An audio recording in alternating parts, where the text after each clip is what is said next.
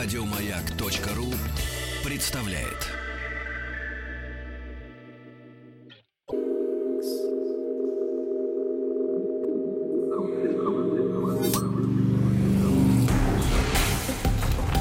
Объект 22. Эффект Стаховского.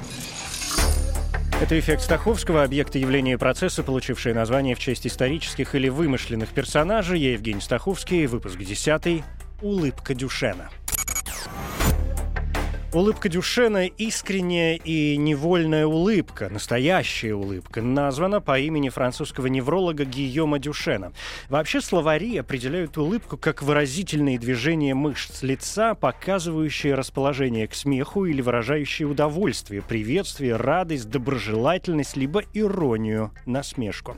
Согласно системе кодирования лицевых движений, разработанной в 1978 году американскими философами и психологами Полом Полом Экманом и Уоллесом Фризеном выделяют два основных вида улыбок – неискреннюю произвольную улыбку и искреннюю невольную улыбку. Подвидов гораздо больше, по разным исследованиям порядка 16, и все они отличаются работой тех или иных мышц лица.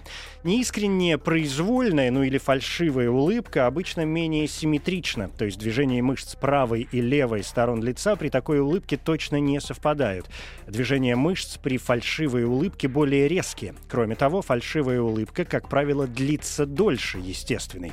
Искренняя невольная улыбка получил название улыбки Дюшена в честь французского невролога и отца электротерапии Гийома Бенджамена Армана Дюшена, года жизни 1806-1875. Основным научным интересом Дюшена была работа с электричеством. Для исследований мышечных сокращений как живых, так и мертвых людей он пропускал через лицевые мышцы ток, среди прочего, чтобы понять причины атрофии мышц и паралича. Также его крайне интересовало, связаны ли мышцы лица с душой. Но связующие нити с душой ему обнаружить не удалось, зато он выяснил, что при улыбке работают различные мышцы. Одни контролировать проще, другие сложнее.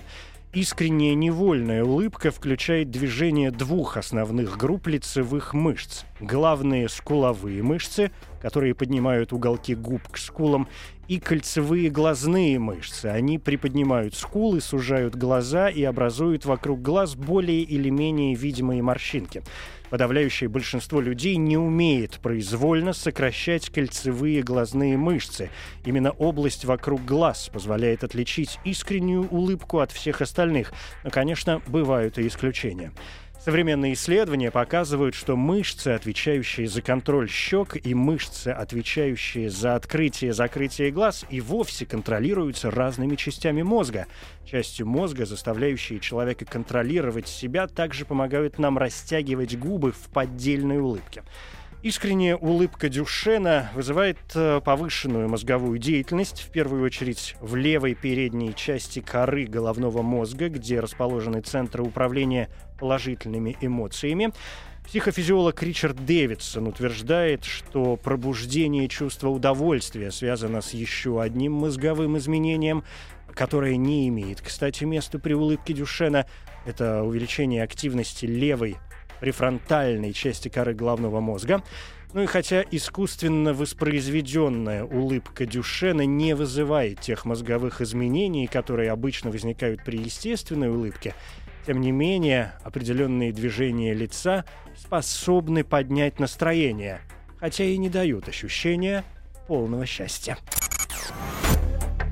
Это эффект Стаховского эмоциональная реакция, чувство удовлетворения, испытываемое от получения новых знаний, практическая польза которых не очевидна. Эффект Стаховского. Еще больше подкастов на радиомаяк.ру.